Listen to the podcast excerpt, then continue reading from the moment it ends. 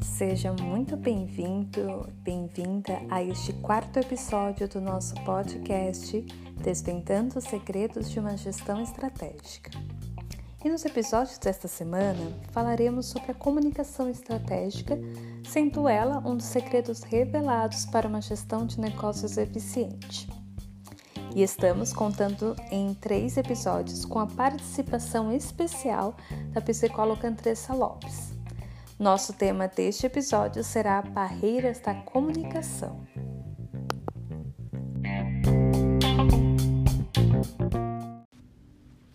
Oi, Jaqueline. Olá, pessoal. No episódio de hoje vamos falar sobre as barreiras da comunicação. E para iniciar, pergunto a você, Jaqueline: já vivenciou alguma situação na qual teve uma barreira na comunicação? Olá, Andressa, seja muito bem-vinda novamente e agradeço pela sua participação aqui no nosso podcast. Bem, para mim, a minha barreira era sempre a questão de não levar a comunicação como algo que é uma relação, né, entre um ouvinte e um locutor. E que na maioria das vezes a gente quer criar monólogos, né? Então, somente eu falo ou somente eu escuto, né? Não tem essa interação. Então, para mim, a minha maior barreira era justamente os excessos. Então, ou era um excesso de repente de pontuar mais, de falar mais, ou de repente de escutar mais e se posicionar de menos e de repente não ter esse relacionamento que é o que torna ser uma comunicação. Todos nós, em algum momento da nossa vida, já nos deparamos com algum tipo de barreira na comunicação. E hoje vou apresentar a vocês as mais importantes, segundo o autor Robbins.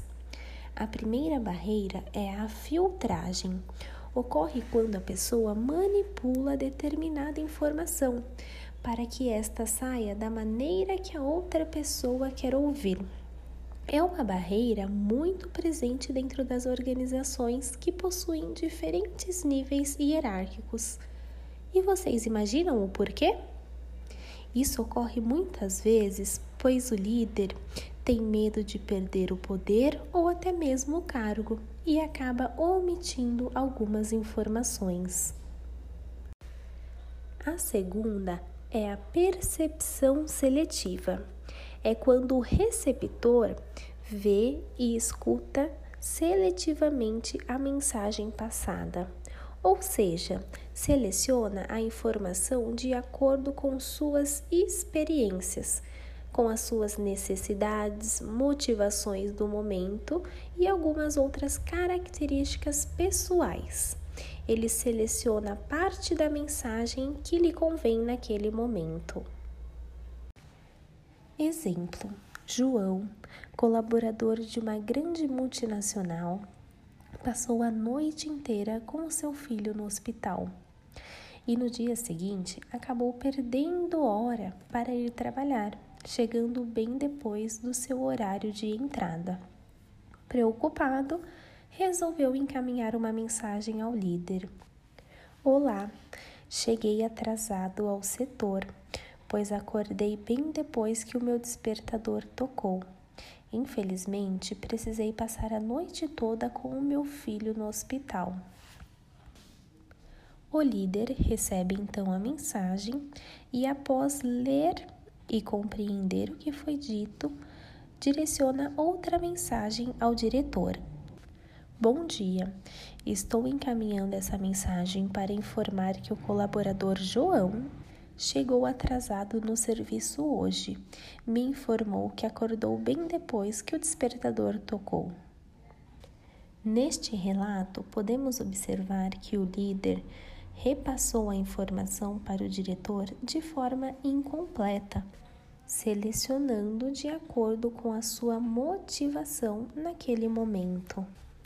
Conseguiram compreender o quão prejudicial pode ser uma barreira na comunicação? A terceira barreira na comunicação é a sobrecarga de informação No nosso cotidiano, recebemos muitas informações que muitas vezes ultrapassam nossa capacidade de processamento. Recebemos ligações, e-mails, chamadas de vídeo, mensagens, participamos de reuniões e ainda tentamos nos manter atualizados com as redes sociais. Porém, como temos uma grande capacidade de processar informações, acabamos selecionando, ignorando e esquecendo parte delas, o que resulta na perda de informação. Um exemplo é quando lemos diversos e-mails em nosso trabalho. Vemos todos e optamos por responder os mais urgentes naquele momento, deixando alguns para trás. Isso pode ocasionar uma comunicação ineficaz e gerar um desconforto na pessoa que não recebeu o retorno tão esperado, dando chances até mesmo para um possível conflito. O estilo de comunicação de homens e mulheres também pode ser uma barreira na comunicação. É interessante observar o foco de cada um no processo de comunicação. Provavelmente, você, mulher que nos ouve, já vivenciou alguma situação em que resolveu buscar um amigo ou companheiro para falar de algum problema e ele nem deixou você completar o relato e já começou a dar opiniões e possíveis soluções para o problema.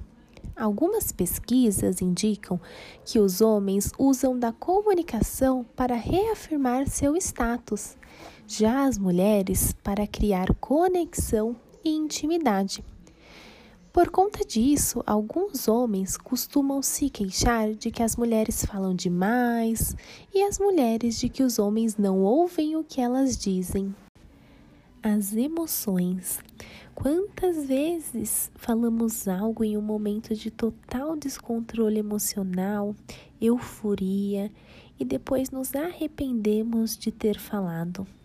Ocorre que o nosso estado de espírito tem grande influência na nossa interpretação da mensagem, seja ela transmitida ou recebida. As pessoas, quando estão passando por momentos de euforia ou depressão, não conseguem ter uma comunicação eficaz. E sabe por quê?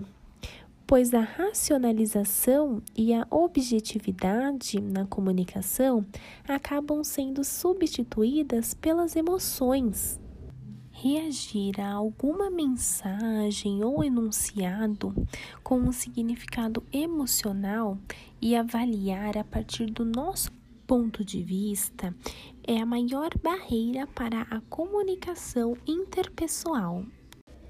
E por último, vamos citar como barreira da comunicação a linguagem. Idade, educação, história cultural são três variáveis que mais influenciam a linguagem utilizada por uma pessoa e a forma com que ela também interpreta as palavras.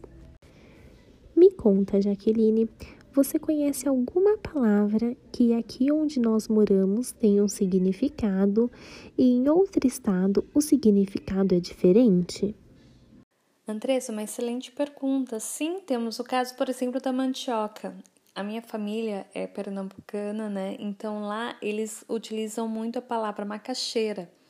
E aqui em São Paulo, por exemplo, a gente usa muito mandioca ou às vezes aipim. Então veja só, né? É o mesmo produto, porém com nomes diferentes. E dentro do mesmo país, né? Se a gente for ver em questão de grupo. Mas para a gente perceber que existe uma diversidade, não só essa palavra, quanto muitas outras. É isso mesmo a cultura, o clima, as barreiras hierárquicas e físicas, o preconceito, tudo isso são considerados barreiras na comunicação. Já pararam para observar quantas barreiras enfrentamos no nosso dia a dia? E-mails mal escritos, publicações mal entendidas, falta de cooperação na equipe, tudo isso acaba acarretando conflitos. E nos deixando cada vez mais longe do objetivo principal. E para finalizar, hoje eu deixo uma reflexão para vocês. O que eu tenho feito para evitar as barreiras da comunicação na onde eu trabalho? Ou até mesmo no meu negócio? Quais estão sendo as minhas atitudes benéficas para uma comunicação efetiva e de qualidade?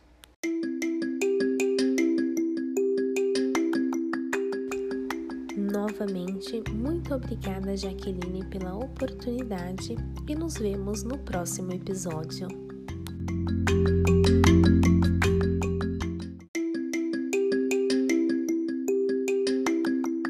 Andressa, eu que agradeço pela sua participação e por todas essas informações, estratégias e dicas compartilhadas. Com certeza você nos possibilitou desenvolver e conhecer mais ferramentas para uma comunicação eficaz.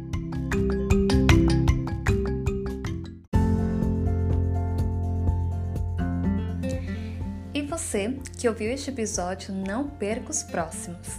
Mas tem um outro convite especial.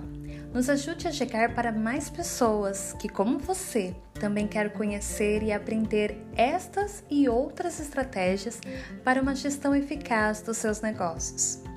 Copie ou compartilhe o link deste podcast em suas redes sociais. E não se esqueça, a evolução dos seus negócios é o nosso maior desafio.